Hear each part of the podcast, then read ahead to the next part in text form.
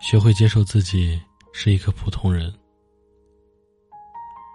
荣格曾经说过：“对于普通人来说，一生最重要的功课就是学会接受自己。”我不确定这句话是不是荣格说的，但我知道说这句话的人肯定非常聪明，并且闷骚。因为普通人才需要学会去接受自己，优秀的人。大概率是并不需要的，因为如果一个人具有过人的天赋或者资源，比如说智商、权力、财富、美貌、自控力、努力、胆子大、不要脸等等，这些天赋都能给他们带予足够的社会认可、成就感、优越感，这些感受最终都会化为自我认同，所以。优秀的人通常不需要学会接受自己，因为他们的社会价值评判体系中处于优势地位。处于优势地位中的他们，能够轻而易举的做到不具备这些天赋和资源的普通人做不到的事。这种优势地位本身就能令他们接受自己，对自己满意，而不需再去学会。这些人天生就具备某些特长或者优势，成为他们在社会价值体系中优胜方，所以，他们的世俗成就只会令他们不断的获得更多的自我接受。俗话说：“小富靠勤，大富靠命。”这句话似乎在鼓励普通人可以通过勤劳来获得小富，其实并不是。勤劳努力也是一种天赋技能。普通人的意思，就是你你连努力这种能力都不具备。君不见多少人挣扎于拖延症、懒惰，多少人被明知道要努力，但就是没办法付诸行动的问题所困扰。社会价值评判体系是一种评判体系。所有的评判体系都意味着一定有高有低，并且高位是少量的，低位是大量的。当全中国人均月薪五万时，月薪五万并不能够成为一个普通人认同自己、自我骄傲的资本，因为这变成了常态。这时候，月薪十五的的人才能获得优越感。因此，人的优越感和自我认同感。是来自于某一评判系统中的相对高位，而你的实际水平并没有关系。评判体系本身就意味着对比。现在，任何一个中国人的物质水平都能比几千年的周王条件要好，但你并不能因此而觉得自己如何，因为现在的你并不能用几千年的社会体系来评价自己。事实上。也并非所有的普通人，一生最重要的功课就是要学会去接受自己，因为不能够接受自己，这本身是一种心理创伤。它是一个人成长经历中持续遭受否定与伤害的结果。没有患上这种心理创伤的大量普通人，其实是对接受自己这件事是无感的。如果。你具有正常的人际关系，你会发现，你周围大量的普通人关心的是柴米油盐，爱豆好帅，周末去哪里玩耍。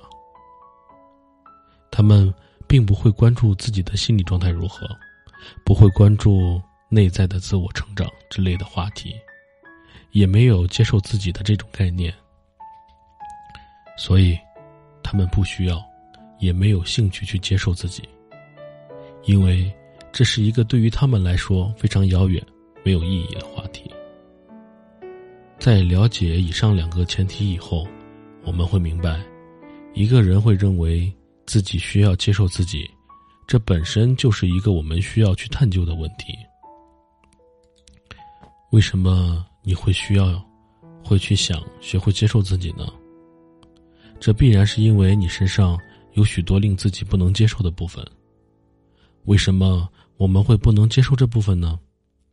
必然是因为我们认为的这部分是坏的、是不好的，是你不应该有的等等。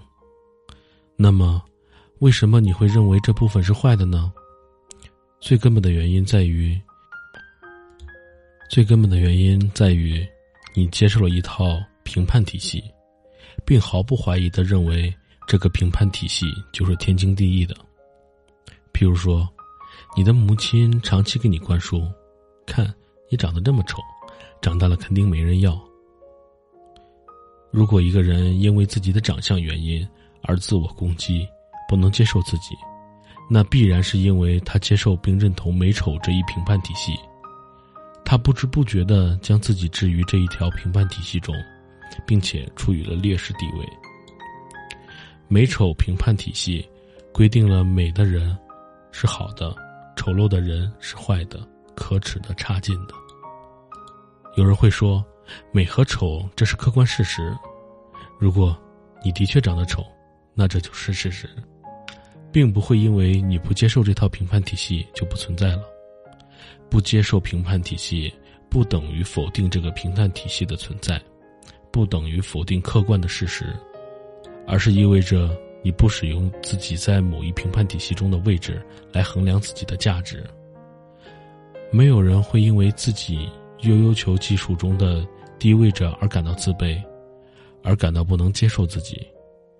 因为你对悠悠球这种技术的东西并不关心，这套评判体系跟你没有关系。同样的，很多人并不会认为自己不会开履带挖掘机，没有詹姆斯小刘那么擅长吹口哨，每次参加叠千纸鹤大赛都是最后一名，等这些事情是不好的，是不能接受的。唯有当你认同了这些评判体系。并相信这些评判体系中你的地位可以决定你的价值时，你才会因为处在这个体系中的低地位而感到不能接受自己。那么，你是怎样认同了很多评判体系的呢？在你的成长经历中，你不知不觉的被塑造了很多必须要、应该要达到或者成为的目标。你觉得自己应该要嫁出去。应该要获得别人的赞美和认可，所以才会觉得自己长得丑不好嫁，这件事才是不能被接受的。你觉得自己必须要月入一万以上才配算个男人，所以你才会觉得自己现在的工作能力不行，这一点是不能接受的。你觉得自己的人生必须拥有一套自己的房子，结婚生子，因此你才会被生活捆绑。鞭策的疲于奔命，这些洗脑给你的人生必需品，将你置入了一个又一个的社会价值评判体系中，令你彷徨而焦虑的追逐着诸多你原本不需要的目标，令你深陷于一个你并不具备优势的领域里，不断的自责。当你持续使用“我应该怎样的”视角去审视自己时，你就会看到自己的无数个弱点，你就会忽略现实。你没有确定这些所谓的应该，是否是你真正想要的、需要的时候，也没有确定这个应该是否是你能力范围内能够达到的，而你只是非常盲目的看到一个目标，就想当然的认为自己要去达成。普通人需要学会一种视角的转变，其实。从我应该怎样转变为我现在是怎样的，是根据你的实际情况去设定目标，而不是根据你的欲望去设定目标。人的一生没有任何事情是必须的，也没有任何一件事是应该的。你现在先抛开你脑中认为是必须的、应该的那些束缚，甚至抛掉“我应该活下去”这种想法。想象所有的束缚，所有的理所当然，所有的必须和应该从你身上解离，你明空赤裸，分毫不剩。保持在这种一无所有的状态里，慢慢的去发展自己的能力。不再是我应该月入一万，而是慢慢变成我能月入三千，我能月入六千，我能月入一万，我能月入三万。在这个缓慢的过程中，你会时刻处于拥有对生活掌控感的状态里。在这个状态里，你没有幻想，没有强加于你的评判体系，没有怀疑和失控感，不是应不应该逼迫着你生活，而是乐不乐意推着你生活。如果你想接受自己，就无条件的、完整的接受自己。无条件的接受自己，就是放弃一切让你觉得需要达成才能接受自己的条件。这更深的一层含义是，放弃一切对生活的幻想和要求，放松而自在的成为你自己，不再试图成为一个更好的人。感谢收听，这个文章确实写的不错，只是有点拗口，所以读的就有些累，但是确实挺好玩写的还是不错的。